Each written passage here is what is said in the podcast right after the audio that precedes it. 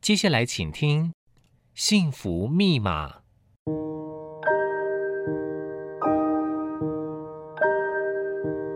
物质的拥有只能带来短暂的快乐，内心的自在跟宁静才是值得追寻的幸福。让我们一起来解开幸福的密码。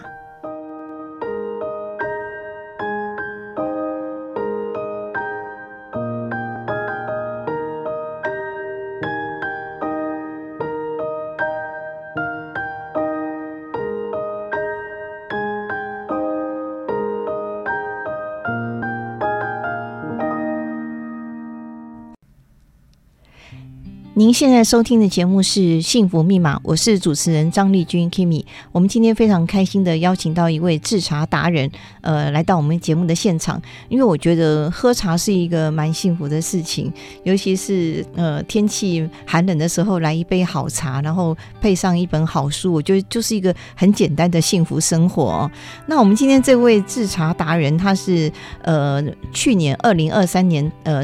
就是我们新北的制茶比赛的冠军哦，他好像已经连续好几次的冠军，实在很不容易哦。我们今天非常欢迎陈坤亮啊、坤亮来到我们节目现场。坤亮您好，你好，很开心今天能够来到这边做一个访问。那希望能够带给听众能够有一个对茶有一点认识。对，那我们先从你比赛那个就是制茶的一个比赛来谈起哦。您连续获得两次的冠军，可不可以分享一下那比赛的一个过程？听说有四十几位很厉害的制茶师，那你怎么样能够在这两天的制茶的一个过程中，能够脱颖而出，变成呃特等就是冠军的一个荣耀哈、很难呢哈。嗯好，那应该先讲一下，我是一个茶农、嗯哦。那我从从小家里就有做茶，嗯那做茶其实都是爸爸一手教哦，教你怎么来制这个茶。嗯那我是从国小就有帮忙采茶，那到了国中哦，有到到我一个姑姑家去做做一些算是比较粗制的的茶，嗯因为我是住在林口，那嗯林林口其实早期的话是曾经是全台湾茶叶产量最多的产茶区，为什么？它是气候还是地形？诶、因为在日据时代，嗯，日本人就觉得林口这个台地它会起雾，对，哦，它是一个台地算是很平的，然后他就觉得说，哎，林口这边会起雾，然后条件也非常好，就在林口这边就大力的在推广茶叶。嗯哦，那曾经也有在林口这边建造了一个叫做茶叶传习所，哦，哎，传习所就是我们现在的茶叶改良厂，嗯嗯哦，就在林口。嗯那早期林口这边就是茶是全台湾产量最多的一个产茶区。哦，那早期我们家也有很多的茶，嗯哦，那园区里面大概有将近两两甲的茶园，那哦爸爸就经就一个人就照顾了两甲地的茶园。哦，那从小耳耳濡濡目目染染的就跟茶为伍。嗯那当然，爸爸一手在在家里照顾这些茶。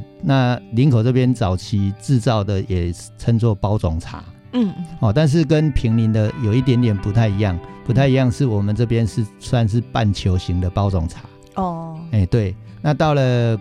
国高中之后，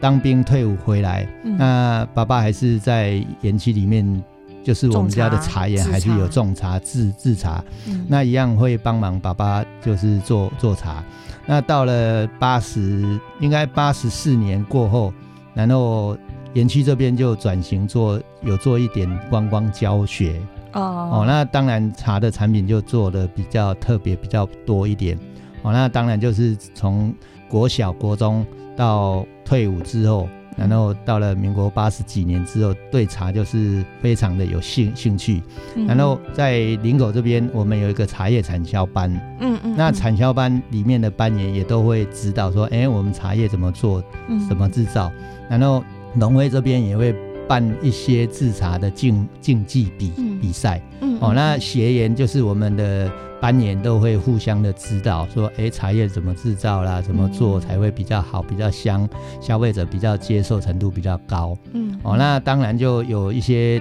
就是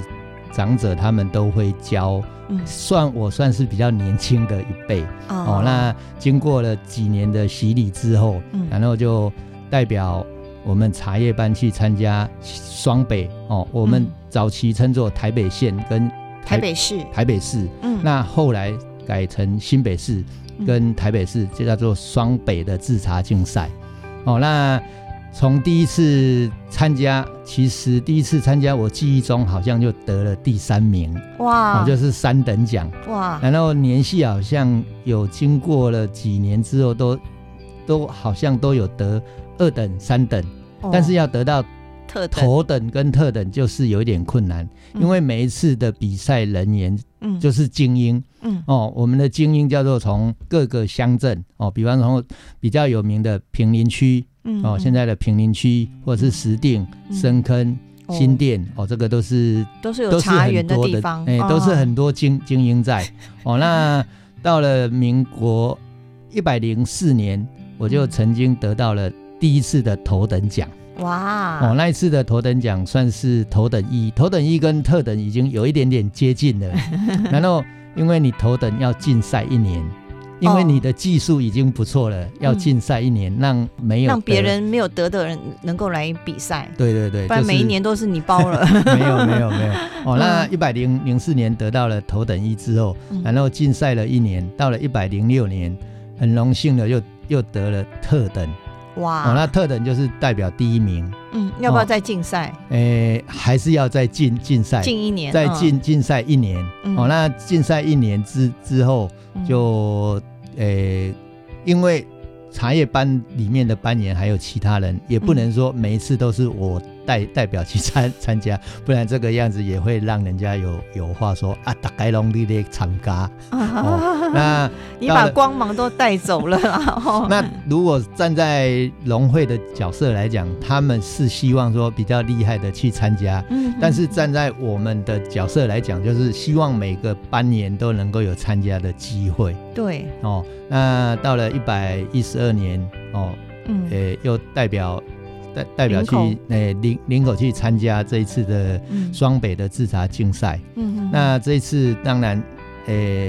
我对我的茶，人家说对你的东西讲一些好话，嗯，或者是呵护它。哎你的茶就就会会自然更好而然的香气会呈现给你，啊，所以你要对茶讲话对，哦。嗯比方说我们对一杯水讲好听的话，这一杯水有也会好喝。哎，真的耶，如有果人你这样对讲它对它嗯讲不好的，它可能就不你是要很说好喝。爱语哦，对哦哇，所以你在制茶一边制茶一边对他讲话是吧？对呀对呀哎，呦，每一次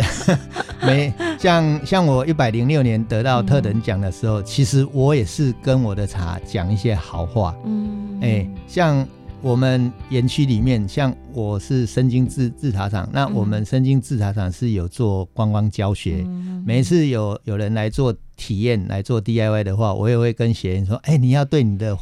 你的茶说一些好话哦，嗯比方说啊，我爱你啦，你好香哦。 那这个样子茶可能就那种香气呈现给给你、嗯哦。所以说我在一百一十二年跟一百零六年这两次，其实我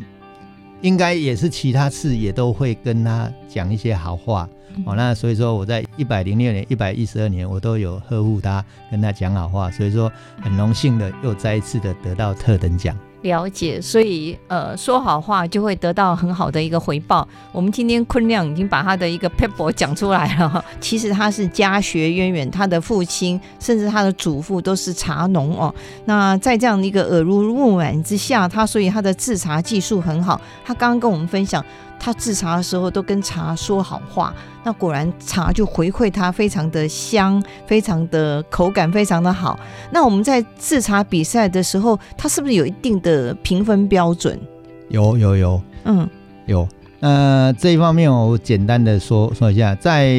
比赛的之前哈、嗯我们的讲师会先先讲，就是评审委员他会先讲说我们今天制茶是什么产品，嗯然后制茶的时间是从哪哦？比方说，我们是大大概从中午的十二点茶青给你，嗯然后制茶到隔天的早上八点前，哦要把你的产品交给主办单位嗯哦。那主办单位就整理好，就准备做评鉴哦哦，那在这个过程中，哦，比方说茶青给你的时候，哦，它有一个范围，嗯哦，比方说在这个范围之内，你也嗯不能把你的茶移到这个范围之外。嗯，那移到范围之外，就有人会想说你是不是换了茶青，对，或者换了换了成品哦哦，所以，说它有该规定的都一定要要有。嗯那规定里面包含里面的一些制茶的器具，你也嗯不能私带说，哎，你想要用什么东西，就是现有的，大家都是公平、公正、嗯公开的，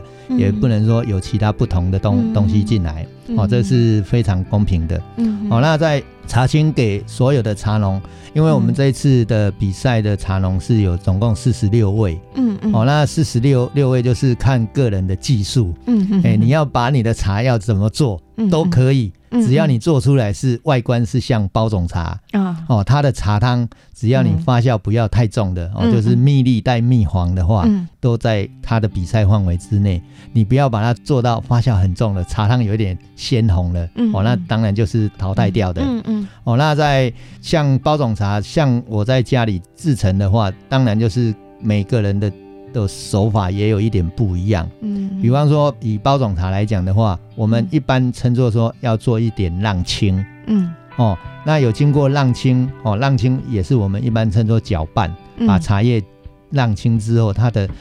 刚开始的话就是它的青味会慢慢的退掉。嗯，嗯那退掉完之后，到了哦，比方说你要浪浪次、浪青三次或四次，甚至第五次的话都可以，嗯，每个茶农都不太一样。哦，那我这一次在在这一次的比赛过程中，我的想法就是说，我要让我的茶比别人更香、更好喝。所以说，在每次的过程中，嗯我都要闻我的茶。哦，那闻的过程中，就是说，哎，它的青味是怎么样？它的香气有没有呈现出来？嗯当然，我刚刚讲的还是要跟他讲一些好话嗯，哦，这是这是我个人的想法嗯嗯哦。然后再比方说，我从第一次做一个搅拌浪青，然后经过了诶大概一个半小时或两个小时做第二次，再经过一个半小时或两个小时至第三次，到了最后一次哦，我这一次是浪青第五次啦。哦，那第五次的话，就是说要让这个香气嗯呈现的有带一点花的香味，或者是有其他嗯不同的香气出来，然后才做杀青的动作。嗯，那所谓谓杀青的是把茶叶炒熟了，哦哦炒熟了之后，它的香气会保留嗯跟不保留就不一定喽，哦，不一定喽。真的哦，看技术 了，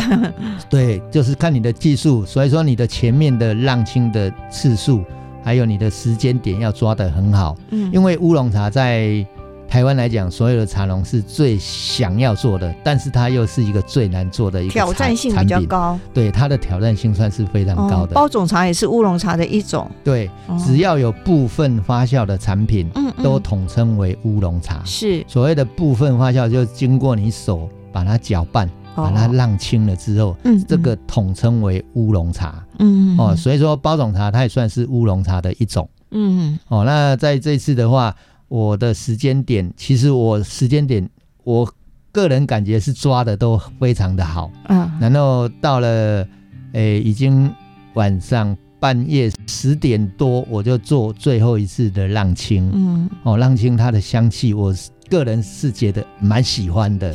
因为每个人的喜欢的那种味道也有一点点不一样。嗯哦，那我当然我喜欢我的产品就是嗯没有错的。是哎、不能喜欢别人的。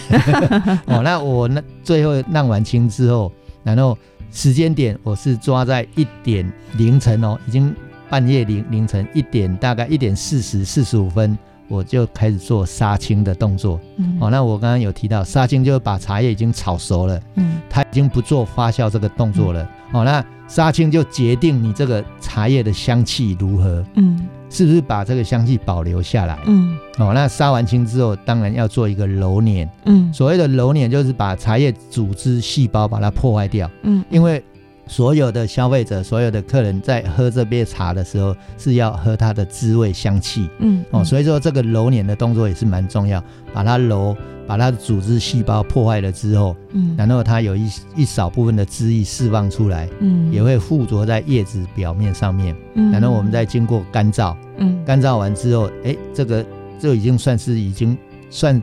成品，了，对、嗯成品。但是我们是在做一个竞技比赛，嗯我们还要再做一个挑梗。哦，然后当当你干燥，干燥的时间也大概要将近两个多小时。嗯嗯，我到了大概四点，凌晨四点四点多一点，我就开始做挑梗的动作，嗯，嗯嗯然后是挑到 天亮，挑到清晨将近七点，挑哇了塞，挑那么久啊，嗯挑了将近三个小时，因为我们要比赛，啊，所以说你要挑你最精华、最漂亮的茶叶来做评比。哦那因为你，挑的不是很好的话，当然你的分数可能就会稍微弱一点。嗯那你挑的很平均，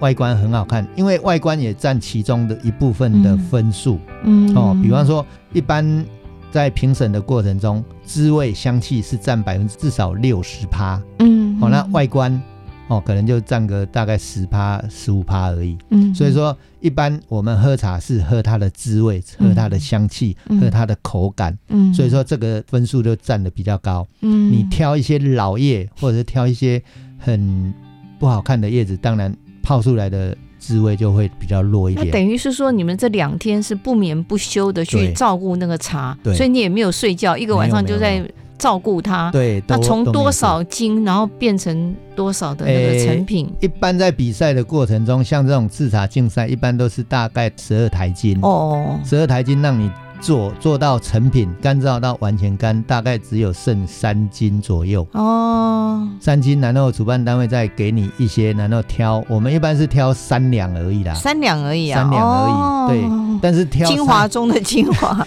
挑三两，你要像我挑的话，我挑三两，我挑了将近三个小时。哇，哦那你真的是等于算是非常精密，然后要有非常的体力、耐力跟判断力，才能够对对对得到这个评审的青睐。因为评审应该都是盲测嘛，他也不知道你谁是对谁，对不对？因为评审他、主办单位他有一个明码跟密码，哦哦，哦所谓的明明码就比比方说，哎，我抽抽到的号码是十号，嗯，但是他有一个有一个暗码，暗码，就是说，嗯哎、可能编个二十号或三嗯三十号，但是评审他也不知道说这个明码是谁的，密码是谁，嗯所以这样是谁的公平的。哎、是很公平、很公开的。然后等全部评审完之后，然后才公布这个得奖哎是谁。嗯好厉害哦！哇，哎你真的是功夫下的身，然后才会有这么好的一个茶叶的制茶成品，让评审好几届都给你最好的一个成绩，非常恭喜你哦！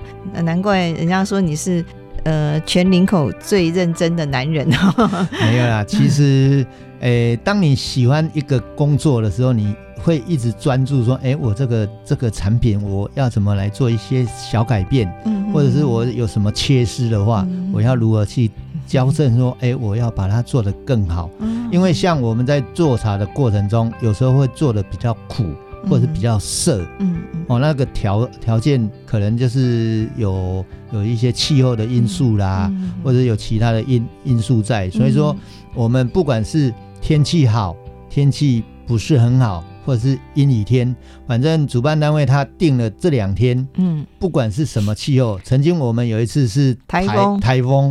然后照做下雨，然后茶青嗯，回来的时候是湿湿哒哒的，你嗯你但还是是要还是每个人要都克服做那个环境，对，对对对。这就是厉害的地方。所以说，诶、茶农最具挑战的就是我们这个包种茶或是乌龙茶类的哇这个产品。真的是非常佩服我们这个坤亮哦，这个很厉害的那个，他能够克服环境，他能够造就这个一个好的茶给我们。我们今天很高兴能够访问到制茶达人陈坤亮，那他是连续好几届得到我们新北的制茶比赛的冠军哦，等等等等，好厉害！呃，他也被称为是全林口最认真的男人哦，他很对于茶的一种感情跟态度，就是非常的动人哦。为了茶可以不眠不休，还跟茶讲话，然后让茶变得非常香气，然后是哦那个颜色啊、水色、外观都能够得到。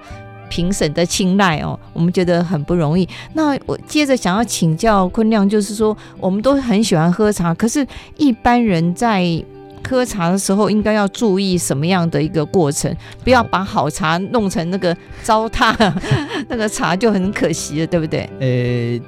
其实我有做观光教学哦，哎那每次学员来这边做一些课程的话哦，哎第一个我会跟他们讲说如何泡一泡好喝的茶，嗯哦，这是所有的消费者、所有的想要喝茶的人都会担心说，我今天买的茶到底是是买买到有有一些缺点，还是嗯嗯有一些不好的？嗯哦，那我在上课的过程中，我会常常跟学员讲说，我们称作泡茶三要素。嗯嗯那所谓的三要素，就是我们茶叶的量，嗯你要放的刚刚好，嗯然后你的水温，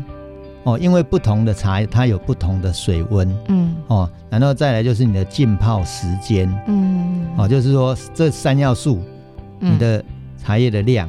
你的水温、你的浸泡时间，嗯哦，你掌控好。其实台湾所有的茶农哦，都希望是做好喝的茶，不太可能说啊，我得青菜做做而已哦，所以说茶应该都是好喝的茶，嗯那只是说消费者在买一泡茶带回家之后，嗯会觉得说。我今天泡的茶为什么不好喝？嗯的原因在哪里？哦嗯，就如我刚刚讲的这三要素，比方说我们的绿茶嗯哦，台湾也有蛮多茶农在做绿茶。绿茶嗯那绿茶的话，其实它的水温要低一点。哦比方说在，在一些呃，就是跟茶有相关的书刊里面会会讲说，绿茶的部分，我们希望是大概七十五度到八十五度的水温就可以。嗯嗯哦，这是对绿茶来讲。嗯那一般的包种茶大概八十五度到九十度哦就 OK 了。嗯然后只要你是颗粒状的乌龙茶，嗯嗯一般都是以一百度的水温来泡。哦颗粒状的就是用最最高的温度去泡哦对，那再来就是，比方说东方美人，嗯东方美人它没有像颗粒状，它也嗯不太像包种茶条状，但是它有一点点，有一点点卷曲嗯哦，它的水温。我的觉得是最恰当是九十到九十五度的水温，哎东方美人也算是乌龙茶它也是乌龙茶的一种。种哦，那再来就是红茶，嗯红茶一般在台湾来讲都是做条状的比较多。嗯哦，所以以说它的水温大概八十五度到九十度的水温，哦太高了会破坏到它的诶、破坏到它的鲜味。香气第一个鲜味，第二个它的色度会比较呈现出来。哦所以说我们水温稍微低一点的话，你的泡出来的茶汤，第一个香气也有，滋味也有，嗯然后它的色度就会比较弱弱一点。哦一般现在的茶农做到色的其实是不多啦，嗯嗯嗯真的是不多哦。所以说这三要素只要你掌控好，其实每一泡茶泡出来都应该有八十到九十分。嗯但是另外再提醒一下，就是你的容器，嗯你的容器也是蛮蛮重要。嗯一般像客人在泡茶的，第一个可能会选择茶壶，嗯嗯第二个会选择瓷器的嗯器皿嗯嗯哦。那如果是以茶壶来讲，它算是陶。嗯那一般的还有瓷，嗯瓷的话跟陶它的泡法，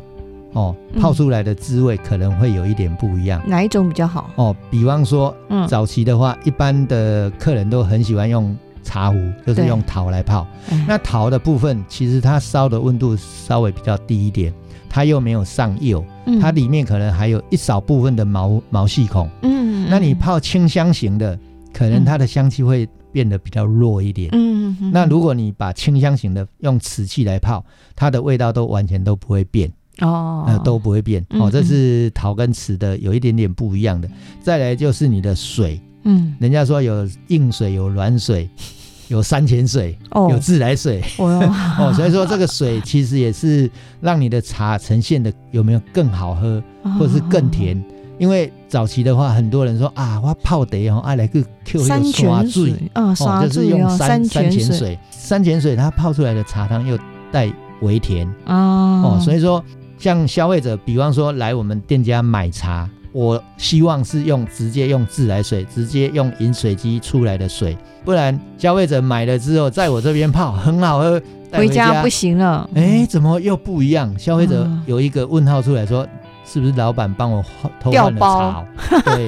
所以说这几个哦，嗯其实对消费者还是要有稍微有一点点注意到，就是说，第一个当然嗯品质我们先讲没问题，嗯再来就是你的器皿，再来就是你的水，那量呢？你刚刚说量要放多少才算是合适的量呢？因为我像跟一般的消费者讲说，你只要你泡出来的嗯成品，嗯在你的容器里面不要到非常的满。哦所谓的满，就是说你的量放的太多了，嗯，它热水一冲，它蒸开了之后可能会、嗯会有挤压，嗯因为如果你量放太太多，那种挤压有的它的味道会变得比较没有那么，清香，嗯嗯嗯，嗯我们称作有一点浊的嗯浊浊的香、嗯哦嗯，那种香香气跟清香又有不太一样了。嗯嗯嗯哦，所以说你第一个量一定要放的刚刚好，比方说你的条状的可能是放你的容器的容器里面的一半嗯嗯哦，因为它泡出来它的张开的的量没有很多。嗯，嗯那你是球球状的嗯话，它看起来量没有很多，但是它热水一冲的话，它张开了之后，整个壶、整个器皿都满满的。所嗯以是说，每一次你买一泡茶回去，你可能要泡第一次、泡第二次，你才知道它的特色、它的浓度在哪里。嗯要 try 一下，，哎对，要揣摩一下，就是说我该放的量是放的怎么样，会让你这一泡茶泡出来呈现的香气滋味才会更好。所以说这个三要素，我建议诶、听众们就是要把这个量放的刚刚好。这个嗯慢慢去揣摩，然对后对找对到一个适合的一个哦。对，那有人都会认为说贵的就一定好吗？诶、嗯其实有应该可以讲说有两种人，第一种人就是每一种茶他都喜欢的，嗯，哦，就是说，哎、我没有特别要求说，哎、我是最高价的才是最好茶，嗯，它只要泡出来适合它的，嗯就是一泡好喝的茶。真的哈。比方说，你买嗯一千块的，嗯一一千块的茶，你觉得泡出来就是很适合我，嗯我就觉得它是一泡好喝的茶，嗯它是最好的茶。然后你买到一泡一斤一千块的，嗯然后你泡成啊，这个就不太适合我喝，它也不是好茶。所以说，这个价位不是界定于它的好跟坏，嗯嗯适合你的就是好茶嗯哦。不管是发酵轻的、发酵中的、发酵重嗯的，其实每个人的喜爱程度都有一点不一样。但是我这边建议一下，不要专挑某一种茶。应该多喝就嗯对了。对，哦，每一种茶你都喝的话，改天你才不会找不到你想要的 茶。因为曾经也有嗯客人说，诶、我就是最喜欢台湾海拔最高的，嗯因为整个全球的条件、气候都有一变点不化太一样了。嗯好、像早期台湾的高山茶，只要超过一千公尺的、一千五的都非常好喝。嗯，但是经过这几年，整个大环境都有一一直在变哦，气候一直在慢慢的嗯升高。嗯那啊一千五的可能它的迄个山块嘛变较少去啊。哦哦，那海拔两千的当然是非常好嗯哦，但是你专注说超过两千或者两两千二、两千三的，到了气温又越来越高的话，你就更找不到你想要喝的茶。 所以说我这边是建议说，不管是低、中、高海拔，你什么产品、什么茶你都喝，你会觉得说，哎、这个多样化茶真的是多样化，嗯它的美味、它的香气、滋味都非常的棒。对我个人是这么觉得。对，所以你应该 是喜爱茶，可是不独孤一味某对一种茶，对都喜欢，就像我们人一样，每一个人都有特色，你对不能只只挑一种这样。对就像我们说，我们有时候用什么东西也最好是多样性一对对点对比较对好，对因为现在气候、现在环境跟以前又不一样。呃，就像我们坤亮跟我们建议的，就是掌握那个三要素：量、水温、浸泡时间对，就慢慢的去 try，找到一个适合你的一个就是好茶，对也不一定要这个迷信什么百万名茶这样。对对有时候会糟蹋。 他刚刚也教我们如何泡出一杯好茶，应该就要注意那个量、跟水温、跟浸泡时间。那他刚刚有就是私下有跟我讲到，其实不苦不涩就不为茶哦。那我觉得这个话很有禅味哈、哦。那我们说在制茶的过程中，是不是有点像禅修？你可不可以分享你的经验？其实早期的话，在茶的演变，其实早期的话，茶是药用嗯嗯哦，后来才当做，比方说有饮品啊，嗯或者是有祭祀哦，比方说嗯咱古早有祭祀啊，嗯还是拜拜，其实都用到茶。演变到现代来讲，它茶其实也可以入菜，也可以做很多的、哦茶席哦对对对，嗯也可以做很多的产品出来，嗯周遭的产品。嗯，比方说，你要做做面包，里面加茶也可以；你要做嗯饼干，你要做很多的产品都可以。嗯，那当然，茶这个是是一个很让你心灵上可以嗯静下来的一个饮料、嗯嗯哦。那当你心情不好的时候，你泡一壶好喝的茶，嗯然后看一本书的话，你的那种心境会慢慢的静下来哦。所以说，其实茶跟禅是有一点点相关的，嗯因为比方说我们喝酒的人，嗯，他的心境绝对不会静。嗯但是我们喝茶，比方说我们一群人嗯在喝茶的过程中，我们都是心平气和的在喝这杯好茶嗯哦。所以说，这个茶跟禅，其实我是觉得是蛮嗯蛮相关的哦。像我们在在做一些嗯茶道的表演对哦，茶道的表演其实跟禅也有一点像是，我们要先让你的心静下来嗯哦。比方说，我们先闭目，嗯然后静下来，或者是我们要点一炷香。对让你的心先静下来之后，嗯然后才开始泡这一壶茶。那动作都是要很慢对哦，没有像错禅修一样嗯对，如果以茶艺来来讲的话，我们讲深一点的话，我们还要挂画，嗯还要点香，嗯还要放个轻音乐。对然后再做个茶道的一个，不管是表演或是大家一起来做一个品尝。嗯那品尝的过程中，我们都会，比方说我们泡第一泡茶哦，比方说我们泡包种茶好了，嗯那包种茶，我们会轻声细语的来讲说，诶，这个包种茶它的香气是什么？它可能会呈现带有花的香气出来，哦，带有不嗯同的花的香气，比方说有桂花香啊，有茉莉花香啊，嗯有不同的香气出来。我们都是轻声细语的在讲这一杯好茶，对啊，诶，那种滋味嗯让你喝到嗯入口，然后嗯到你的嗯直到下之后，你会觉得说，哇，今天也会赞同这一位茶农，他为什么可以做到这么好喝的茶？嗯哦，那种心境是跟嗯跟一般的心境是不太一样的。嗯所以说，喝茶我是觉得是一件非常好的事。嗯第一个，还有喝茶也可以让你的心静下来，然后也可以养生。嗯然后茶其实，在神农时代，它是以药用嘛，对那所以说，不管你的身体上有什么不好的，其实喝了茶之后会让你身体上做一些改变。比方说，茶在所有的报章杂志会常常说茶是抗癌的，它是碱性的是吧，对，它是碱性的。嗯但是我们人一般都是喜欢喜甜，的，喜欢甜的，吃东西让进你去的就变酸性， 对对，让你的体质有不太好。嗯那你喝了茶之后，茶是碱性的，让你的体质改变。比方说我。嗯我们家园区里面很多蚊子一定会有，花花草草有，嗯一定会蚊子有。嗯，但是我们家的蚊子好像就不太哦找我。为什么？因因为为你的体质是碱性的，对哦我喝了很多茶，然后嗯每一次我到茶园去，嗯，不管是除草啦，或者是到园区去逛一逛，啊我也会不会被叮啊，第一个不会会不会被叮，然后第二个就是。好像也会跟我的茶聊聊天， 我就觉得哦到园区里面就是有种心就会静下来的那种感受到。哦，哦那所以说，其实茶跟禅，我是觉得是可以融合在一块的。太棒了。那你本身有禅修的经验吗？还是你在诶做茶的时候，你就把它当做是禅修，很安静、很安定的去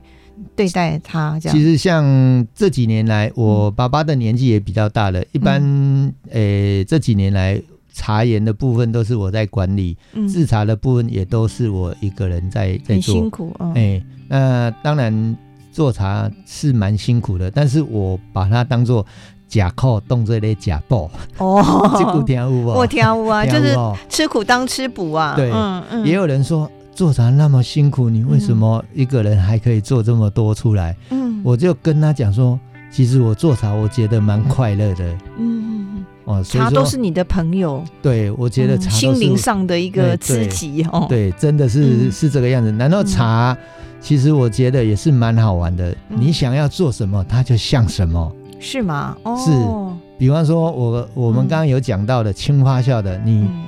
做青花酵的，它就是一个很带有青草香，嗯带有那个茶叶本身的一种不同品种的香气出来。嗯，那你发酵重一点的，它又变不一样的香气出来。哦我就觉得茶是一个很多样化又有一个很好玩的。千变万化哦对，对嗯那就所以像说人生一样哎，对，那所以说嗯茶不管是在宗教里面啊，或在各个嗯团体里面，其实茶都跟人为伍在一块。对啊，我觉得你看我们那个电视新闻或者什么，有时候喝酒就会起冲突，哦对，没有错。然后就没是有错大家就是那个有的是打起来，然后怎么样，还有甚至还有凶杀。对，你喝茶没有人这样打起来吧？大、哎大家都很安静的、啊，就是好像对从来没有听过说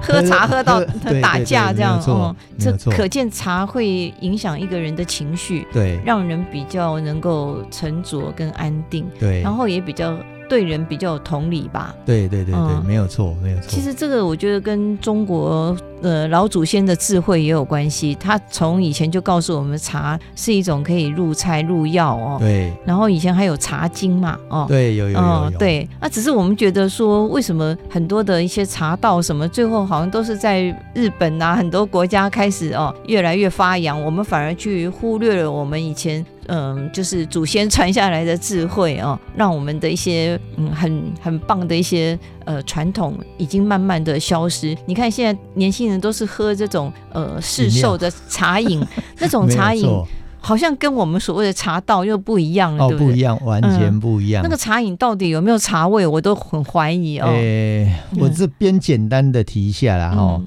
像一般的饮料店跟其实跟我们茶完全都不太一样。嗯嗯，比方说你是喜欢买一嗯杯、哦茶饮的人，嗯嗯嗯你今天买嗯，跟一个月后买，甚至半年后买，其实它的味道都不会变。嗯对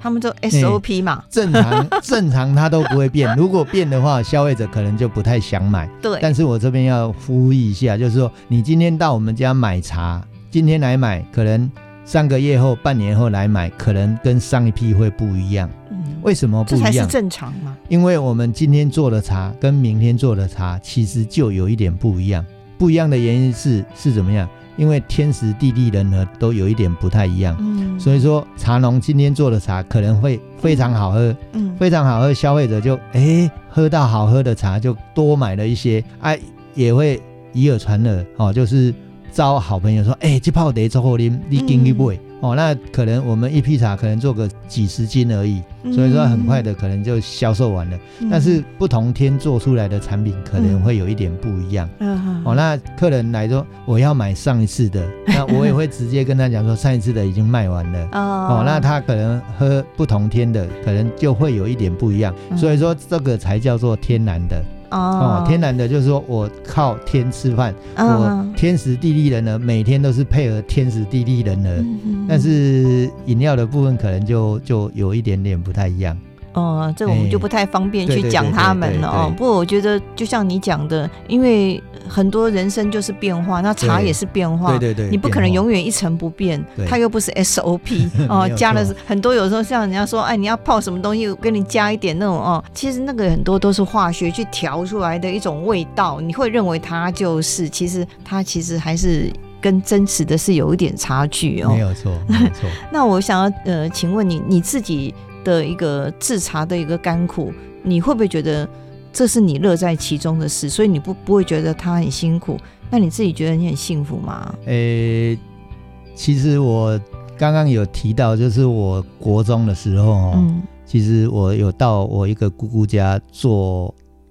那种量是非常非常大的一个、嗯一个制茶很辛厂，苦它算是一个很大间的制茶厂。因为早期在林口这边，我刚刚有提到，就是最前台湾产茶叶产量最多的一个产茶区。嗯那我有一个姑姑，他们家算是非常大的一个制茶厂。嗯，我国中的时候到他们家做，从早上八点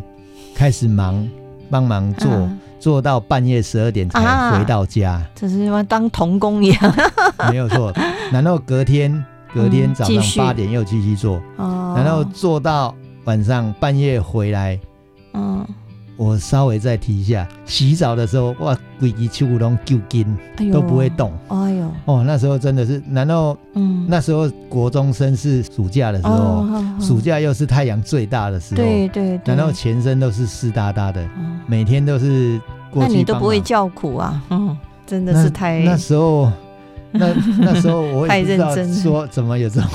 这种精神，怎么撑得下嗯去哦？这种体体力？难道那时候是我二哥跟我一起去帮忙？嗯难道我二哥做完那一季回来之后，他说他从此以后不再做茶了？嗯 就哦没想到你还会坚持到现在哦？但是这个、这个问题哦，哎、嗯因为我在林口，我觉得林口这个茶产业文化，我不希望在我这一代就把它没落掉。嗯有哎那个使命感，对我认为说，我有一个使命感，要把这个茶的文化把它保留下来。嗯，所以说，我在八十四年我就转型做观光教学，嗯，所以然后做到现在将近快三十年的。哇，哎，所以说查经老师 嗯经历也算是蛮多，在茶叶界来讲，嗯从事观光的话，嗯八十四年就开始做，其实也不多，到现在。真的，嗯我觉得你就是一个修行人，这样这条路上你就慢慢慢慢前进，然后再苦再累你也不怕，那让我们看到一种坚持的一种感动。嗯是是有人说是谢谢茶室就是人生，也是一种修行。那对对你来讲就是一种幸福。对，我嗯是觉得是做茶是一件很快乐的事，那我们喝到一杯好茶也是觉得很快乐的事是情。是是非。常谢谢坤亮今天到我们节目来分享，谢谢。我们 OK，期待你有谢谢更多的好茶。好，谢谢 OK，谢谢，感恩，谢谢听众朋友收听，我们下个礼拜同一时间空中相会，拜拜。拜拜。